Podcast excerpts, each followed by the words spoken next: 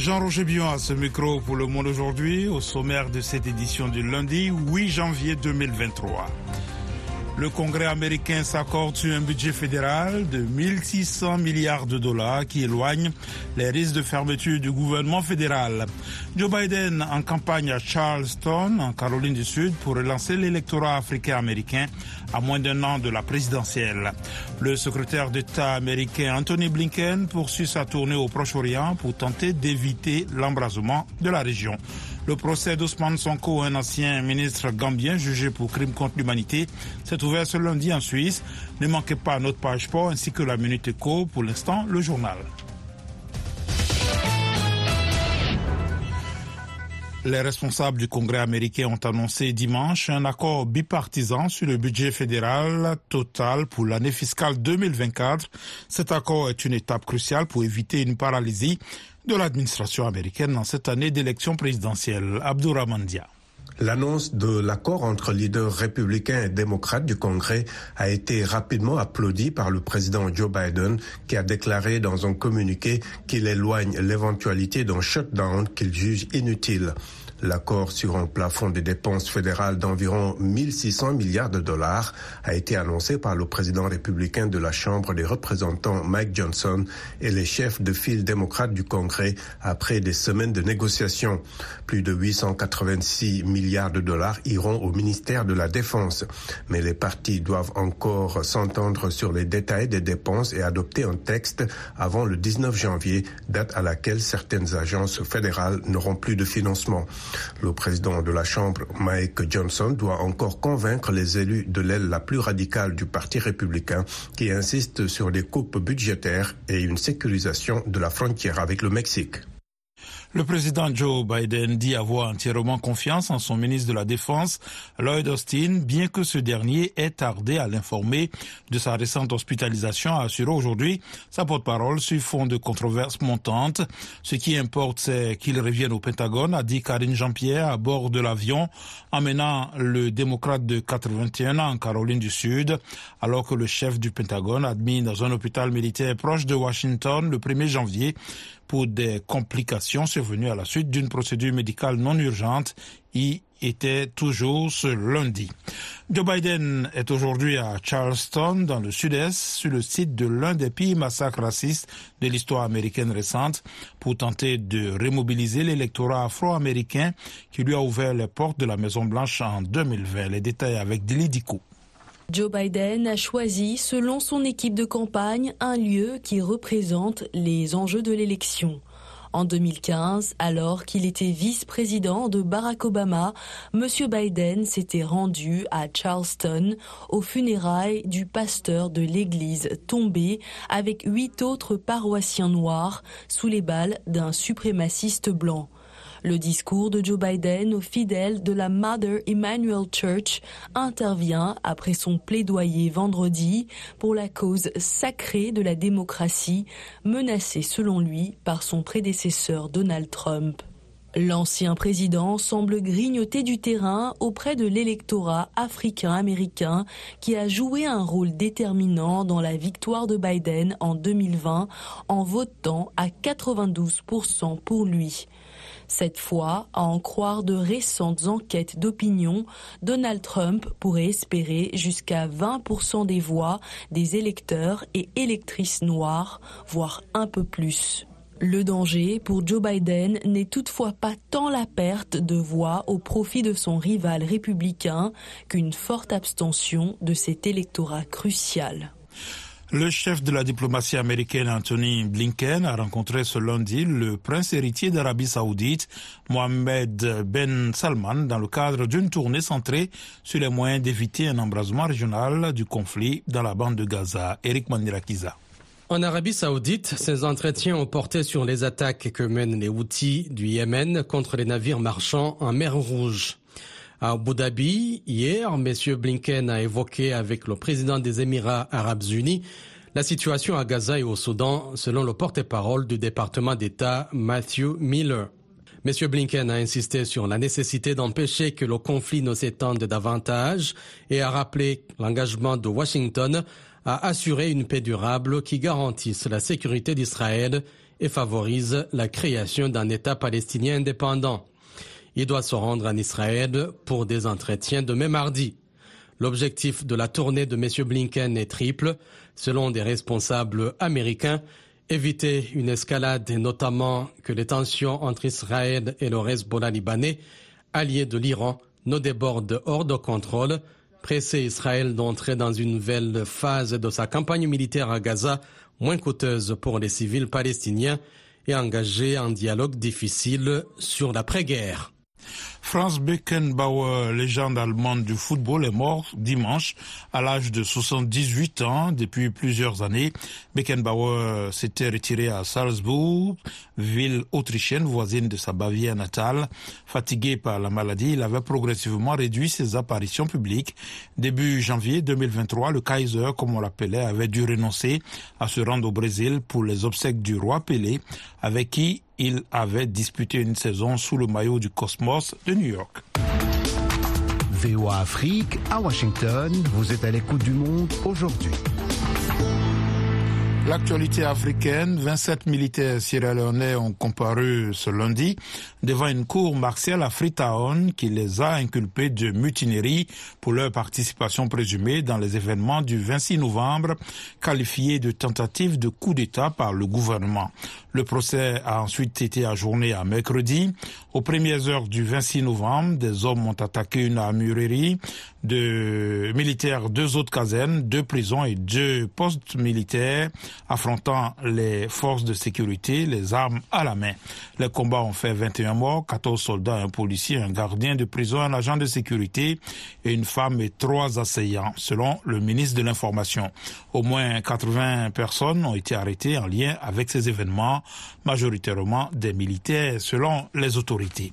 Le procès d'Ousmane Sonko, un ancien ministre gambien jugé en Suisse pour crimes contre l'humanité, s'est ouvert ce lundi il risque la prison à perpétuité. Davantage avec Alexandrine Olognon. Ousmane Sonko ne devrait toutefois pas être entendu lundi. L'ancien ministre gambien de l'Intérieur qui conteste les charges retenues contre lui comparaît devant le tribunal pénal fédéral à Bellinzone, dans le sud-est de la Suisse. Son avocat, maître Philippe Cura, a demandé à la Cour le classement de la procédure concernant les faits décrits dans l'acte d'accusation qui aurait eu lieu avant le 1er janvier 2011. Les accusations s'étendent sur une période allant de 2000 à 2016 et il est soupçonné de nombreux crimes dont l'assassinat, les viols répétés, la séquestration répétée et la torture répétée. Le procès devrait durer un mois et le verdict n'est pas attendu avant mars. Ousmane Sonko a été arrêté le 26 janvier 2017 en Suisse où il avait demandé l'asile. Il est le plus haut responsable politique de l'ancien régime de Yahya jamais jugé en Europe pour des crimes contre l'humanité, selon Trial International, l'ONG à l'origine de la procédure. Plusieurs milliers de chrétiens se sont rassemblés ce lundi à Jos, ville du centre du Nigeria, pour protester contre l'insécurité après les attaques qui ont fait près de 200 morts dans des villages voisins pendant la période de Noël. Vêtus de noir pour marquer leur deuil, les manifestants se sont réunis devant le bureau du gouverneur de l'État du plateau pour réclamer paix et sécurité. L'État du plateau situé sur la ligne de démarcation entre le nord du Nigeria, majoritairement musulman, et le sud majoritairement chrétien chrétien connaît régulièrement des flambées de violences religieuses et ethniques. Et puis Saïd Abdoulaye Deni a été réélu ce lundi pour un mandat de cinq ans à la présidence de l'État du Puntland, région semi-autonome du nord-est de la Somalie qui entretient des relations tendues avec le gouvernement central de Mogadiscio, élu en 2019 à la tête de cette région riche en pétrole, ayant déclaré son autonomie en 1998. Le dirigeant âgé de, 4, de 58 ans a été reconduit par le Parlement régional qui avait été renouvelé une semaine plus tôt par des représentants de clans locaux. Voilà pour le journal, vous suivez VOA Afrique. À présent, la minute écho avec Mohamedou Mfa. Au Niger, le président de la transition, le général Abdourahman Tiani, a signé jeudi une ordonnance portant sur la loi de finances 2024, équilibrée en recettes et en dépenses à plus de 2600 milliards de francs CFA. Ce budget s'inscrit dans un contexte marqué par des sanctions contre le pays après le coup d'État du 26 juillet 2023 et au plan mondial par des tensions inflationnistes et le durcissement des politiques monétaires. Le président zambien encourage ses compatriotes à se lancer dans l'agriculture pour améliorer la sécurité alimentaire, d'après des messages diffusés sur ses réseaux sociaux, tout en prenant acte des défis auxquels est confronté le secteur agricole, tels que les problèmes liés au changement climatique. Il s'est montré optimiste et a dit que rien n'empêcherait le pays de réaliser son rêve de devenir un panier alimentaire en Afrique. La Banque centrale de Libye a annoncé dimanche que les revenus pétroliers du pays s'élevaient à 23,3 milliards de dollars en 2023, soit une augmentation d'environ 1 milliard de dollars par rapport à l'année 2022. Le pétrole est une source majeure de revenus pour la Libye, mais le secteur a souffert de conflits armés et de la fermeture de champs pétrolifères et de ports au cours des dernières années. Place maintenant au sport avec Eric Manirakiza. Bonsoir Eric. Bonsoir Jean-Roger. Coupe d'Afrique des Nations 2024, la ferveur va crescendo avant d'accueillir l'Afrique du foot. Tout à fait, Jean-Roger. La Côte d'Ivoire s'apprête à accueillir la 34e Coupe d'Afrique des Nations qui débute samedi. De quoi réjouir les nombreux fans de football réputés pour leur ferveur. Au marché de Cocody, dans le centre de la capitale économique Abidjan, des commerçants maliens, sénégalais et ivoiriens se chambrent convaincus des chances de leur sélection respective. Avant le match d'ouverture de samedi entre le pays hôte et la Guinée-Bissau, l'ambiance monte peu à peu. Et si beaucoup d'Abidjanais craignent les embouteillages des jours de match dans une ville habituellement déjà congestionnée, la tendance est plutôt à l'enthousiasme dans la population. Quelques 20 000 jeunes bénévoles, 17 000 membres des forces de l'ordre et 2500 stadiers seront mobilisés pour ce mois de compétition. Les organisateurs attendent jusqu'à un million et demi de visiteurs, notamment des pays voisins qualifiés comme le Mali, le Burkina, la Guinée et le Ghana. La Côte d'Ivoire n'a organisé qu'une seule fois la Cannes, c'était en 1984. Seules huit équipes étaient alignées contre 24 aujourd'hui. Les 24 sélections sont attendues dans cinq villes, outre Abidjan et ses deux stades. Les équipes seront réparties entre la capitale politique Yamoussoukro, la grande ville de Boaké, le port de San Pedro dans le sud-ouest et Korogo dans le nord. Jusqu'à la finale du 11 février, la compétition remportée en 2021 par le Sénégal est très ouverte. Les éléphants de Côte d'Ivoire l'ont gagnée deux fois en 1992 et 2015. L'entraîneur du Sao Paulo FC, Dorival Junior, nouveau sélectionneur du Brésil, annonce son club. Prendre en charge la sélection brésilienne est un rêve personnel devenu réalité commente l'entraîneur âgé de 61 ans dans le communiqué de son club. Vainqueur de la Coupe du Brésil et de la Copa Libertadores, l'équivalent sud-américain de la Ligue des Champions en 2022 avec Flamengo, de rival, ancien joueur professionnel, est devenu entraîneur en 2003. Passé par de nombreux clubs brésiliens, il a eu notamment sous ses ordres Neymar Junior au tout début de la carrière de l'attaquant brésilien à Santos. Le Brésil doit affronter l'Espagne et l'Angleterre lors des matchs amicaux en mars. NBA, les Spurs de Wambanyama défait à Cleveland après une belle remontée. Les San Antonio Spurs de Victor Wembanyama ont subi une cinquième défaite consécutive à Cleveland, 117 à 115, après avoir enflammé la fin de match dimanche en NBA. Très bon en début de partie, les Spurs ont mené une quinzaine de minutes avant d'être rattrapés puis largués par les cavaliers de Jarrett Allen dans le quatrième quart-temps où ils ont compté jusqu'à 16 points de retard.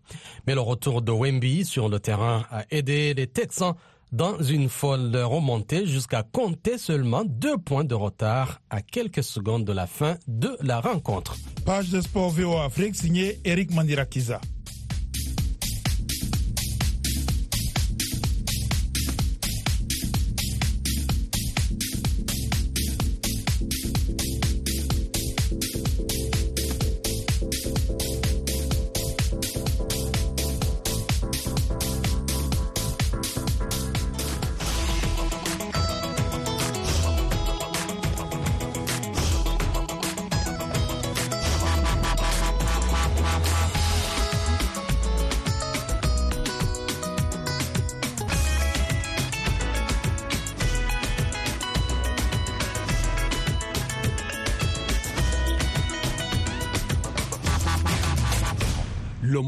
Aujourd'hui, VOA Afrique.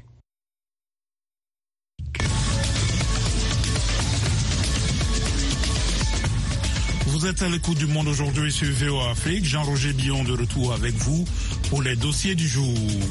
En République démocratique du Congo, la régulation du contenu des médias pendant la période post-électorale reste une tâche sérieuse pour le Conseil supérieur de l'audiovisuel et de la communication. Antoine Roger Bolamba a joint Christian Boussembe, président du Conseil supérieur de l'audiovisuel et de la communication, qui affirme que tous les partis politiques ont reçu les mêmes temps d'antenne.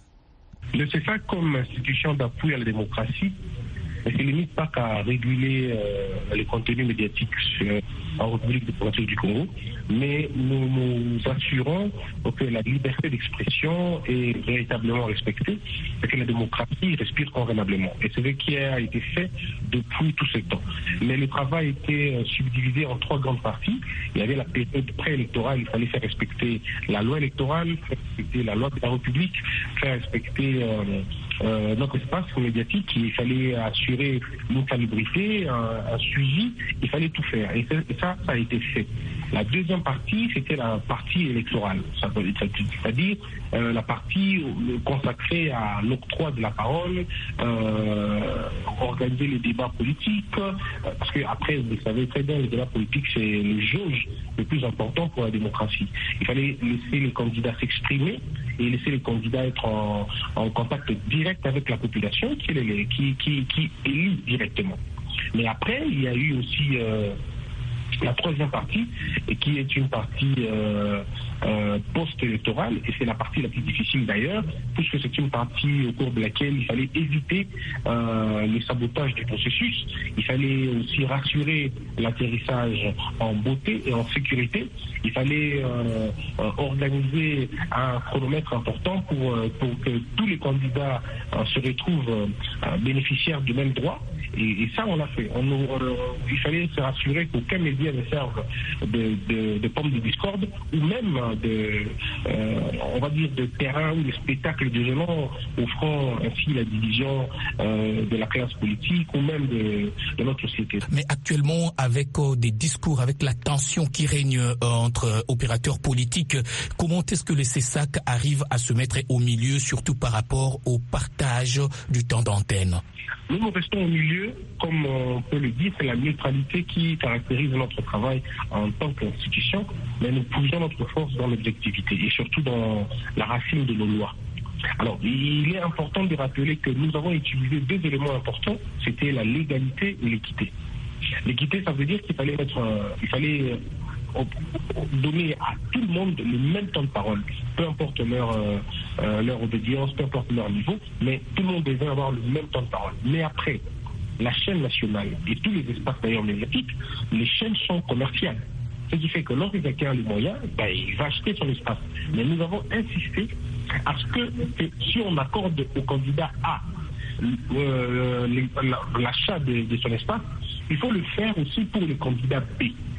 Christian Bozembe, président du Conseil supérieur de l'audiovisuel et de la communication de la RDC.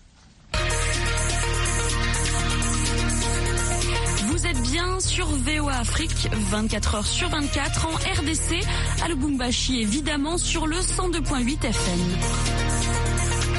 Au Cameroun, des Africains américains retrouvent leurs origines grâce aux initiatives de retour aux sources, notamment en faveur des Africains américains. Ces derniers peuvent ainsi visiter des sites historiques et mémoriels, point de départ de leurs ancêtres, où ils viennent désormais faire des rites de purification. De Yaoundé, notre correspondant, Emmanuel Jules Ntap. My uh, ancestry traces to the Bamaleke people, and I'm here in Cameroon to learn about the Bamaleke and our land and our history. Jason Elon est un Africain américain d'une quarantaine d'années. Il vient d'achever son premier séjour au Cameroun. En 2014, Jason Elon a passé un test d'ADN et découvert que ses ancêtres sont venus du Cameroun, précisément de la région de l'Ouest. The slavers made special um, effort to remove my Africanness from my ancestors. And so for me, it was important to, uh, to reacclimate to my African heritage. And this is something that African Americans and Africans abroad are doing, have always been interested in Africa and our, our ancestry. But through science, we've been able to trace our ancestry back to our, our, our people. And we're now trying to re, re, uh, reclaim that history. So I'm here to reclaim that history. Après un voyage dans la région de l'Ouest, Jason Elon, enseignant de littérature africaine-américaine à l'université de Missouri Saint-Louis aux États-Unis, dit avoir retenu beaucoup de choses de la région d'origine de ses ancêtres. I've learned that the Cameroonian people have challenges that we don't have back home in the States. And I appreciate those challenges. Um, it's eye-opening to know how people live, and it gives me an insight on what we can do as African Americans to help. L'initiative La Maison des Afro-descendants est l'un des projets mis sur pied par les Camerounais et qui encourage le retour aux sources des Afro-descendants. André Conchou, promoteur de la maison d'afro-descendants. En dehors de, de l'espace qui est mis à leur disposition pour le séjour, c'est justement avoir donc, même avant le, le, déplacement des échanges avec eux, connaître quels sont les centres d'intérêt et organiser donc un peu leur séjour ici avec eux, établir des contacts. Ils ont été, euh, par exemple, à l'ouest, euh, le contact avec euh, le, le, le, roi Bapa a été établi pour qu'ils visitent le musée, pour qu'ils le rencontrent aussi. Bapa est l'un des villages de la commune de Bangou, dans la région de l'ouest. Cette commune a été l'épicentre d'une forte activité de la traite transatlantique. Une jeune Camerounaise a travaillé à la création de jardins mémoriels dans cette commune. Paul Christelle Dassy, conservatrice du patrimoine du projet La Route des Chifféries. Les ressortissants qui, se sont déportés aux États-Unis et qui ont retrouvé leurs traces en tant que Camerounais, en tant que Bamileke, reviennent ici à Bangou, par exemple, il y a deux semaines. Il y a une famille de ressortissants américains qui sont revenus ici à Bangou et qui ont fait des rites de purification pour, au niveau de la plaque du marché, du marché qui est là. Et la mise en fonction des jardins mémoriels dédiés à l'esclavage. Le maire de la commune de Bangou salue une initiative à la fois historique et touristique. Les populations sont souvent venues ici pour des rites et les rituels on a essayé de réveiller euh, ce mémorial. Le site est aménagé, mais également nos, la génération future devait connaître qu'est-ce qui s'est. Yaoundé, Emmanuel Juntap, VOA Afrique. Vous écoutez VOA Afrique à Douala, au Cameroun, sur Radio Balafon, FM 90.2. Au Togo, les petits cours d'eau, les rivières et les ruisseaux sont en train de disparaître. Le phénomène est dû au déboisement des forêts galeries, la mise en culture des berges des cours d'eau, la transhumance et l'aridité du climat. Un projet pilote de reboisement des berges de ces cours d'eau est initié par les autorités togolaises en vue de leur régénération. De Lomé, le reportage de notre correspondant Kossi Woussou. Dans de nombreuses localités du Togo, les rivières, les ruisseaux et autres retenues d'eau disparaissent dans l'indifférence totale. Ils sont mentionnés sur la carte de l'hydrographie du pays, mais sur le terrain, ce sont des champs ou des habitations qui prennent leur place. C'est le constat fait par Yao Komi du ministère de l'Environnement et des Ressources forestières. Je vais prendre comme exemple la rivière Elia qui traverse le village de Sokome pour déboucher dans le lac Togo. Quand vous allez au niveau de cette rivière, vous allez voir que le cours d'eau n'existe plus pratiquement. C'est des champs de canne à sucre. Bref, le cours d'eau n'existe que sur la carte. Dans d'autres localités, vous allez voir le même phénomène. À la recherche d'une solution à ce problème, il a été initié un projet de reboisement des berges des cours d'eau dans une dizaine de localités dans la région maritime du pays. Dans les villages de Tonkoudji et de Fidopui, l'expérience mise en œuvre par l'ONG Action des jeunes pour pour le développement intégral depuis 2020 fait tache d'huile. Sylvain Akati, le coordonnateur de AGD. Nous avons mis en terre des kayas, des milina et il a cola gigantea. Aujourd'hui, il y a l'eau dans la rivière et les espèces aquatiques sont revenues. Les oiseaux migrateurs qui n'étaient pas là sont revenus. Vous avez vu les tortues, les reptiles qui commencent par s'installer. Donc nous, nous sommes très fiers tout simplement. 45 000 plants ont été mis en terre le long des berges de la rivière rivière Zio qui traverse ces villages. Et si Azugo a participé au reboisement et apprécie les bienfaits de ce projet? Le travail réalisé par l'ONG Agedi et Waka est extraordinaire. Nous avons participé au reboisement des berges de la rivière et depuis elle ne tarit plus. Nous avons de l'eau en permanence. Cela nous aide à faire nos travaux de maraîchage et de subvenir aux besoins de nos familles.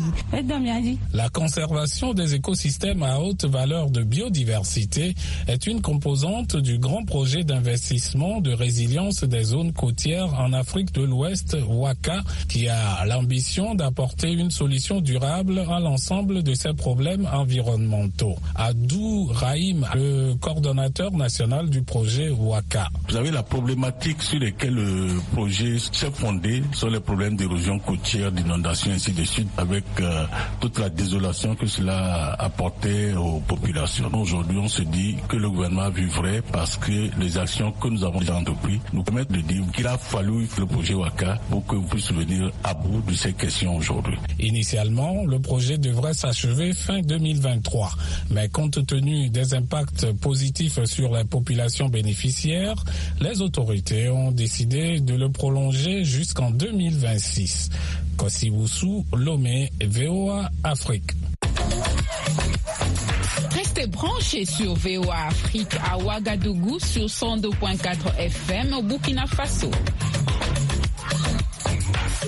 Au Burkina Faso, on va vers un dénouement de l'affaire qu'il convient d'appeler charbon fin.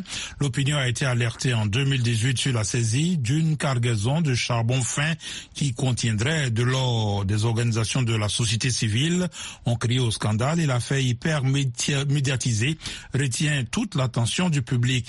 Il y a quelques jours, le gouvernement a annoncé avoir conclu une transaction avec la société minière en question, Yam Gold et Sakan. Des analystes et autres appellent à plus de transparence sur cet accord. De Ouagadougou, notre correspondant Lamine Traoré. Tout est parti euh, le 30 décembre 2018. Le procureur général près la cour d'appel de Ouagadougou donne l'ordre de saisir 32 conteneurs contenant du charbon fin à Bobo Dioulasso et Ouagadougou. C'est la société minière Ayam Sakan SA qui était auteur de l'expédition. 495 tonnes de charbon fin contenant 304,273 kg d'or et 135,891 kg d'argent sont ainsi saisis. Valeur plus de 7 milliards de francs CFA. Plus d'une dizaine de personnes sont accusées, entre autres des faits de fraude en matière de commercialisation d'or et d'autres substances précieuses, d'exportation illégale de déchets dangereux, de blanchiment de capitaux, d'usage de faux en écriture privée, de commerce. Après cinq ans de procédure judiciaire, le gouvernement annonce une entente avec la société minière, un accord transactionnel. L'État pense sortir gagnant de l'affaire. Yakuba Gouba, ministre des Mines à la télévision nationale. En ce qui concerne l'État, euh, de pouvoir euh, avoir l'abandon totalement de la cargaison, objet du différent, mais également il y a le paiement d'une amende au profit de l'État euh, d'un montant de 9 milliards de nos francs. Euh, les intérêts de l'État sont préservés. Ce règlement transactionnel clôt ainsi le dossier dit du charbon fin entre l'État burkinabé et la société Ayam Gold Sakanes A. Yacouba Lajibama, ce journaliste qui a été l'un des premiers à alerter l'opinion dans cette affaire, n'est pas convaincu. À notre grande surprise, on apprend que l'État a décidé, après plusieurs euh, tentatives avortées, d'aller à une transaction avec Esakan dans cette affaire, ce qui est assez curieux, en tout cas pour ce qui le concerne, bien suspect, on avait dit, parce que ne peut pas comprendre qu'on ait investi tant d'argent et tant d'énergie dans cette euh, procédure judiciaire qui tire sa fin et que comme ça, un matin, on se lève et puis on décide d'aller faire une transaction qui va empêcher la manifestation de la vérité. C'est une entente entre des gens dans le noir sans base réelle. Adama Bayala, président du réseau national des consommateurs du Faso, déplore aussi cette transaction. Nous nous acheminons allègrement vers un rendez-vous manqué.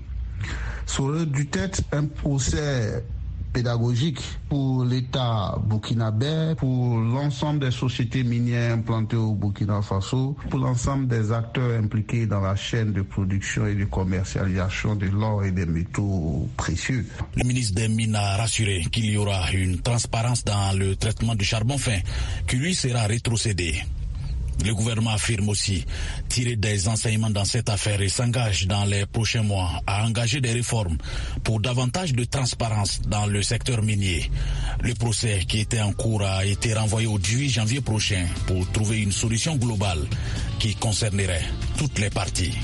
Lamine Traoré, Ouagadougou, VO Afrique. Le Monde aujourd'hui, fin de cette édition. Merci de l'avoir suivi. Excellente soirée à l'écoute de VO Afrique.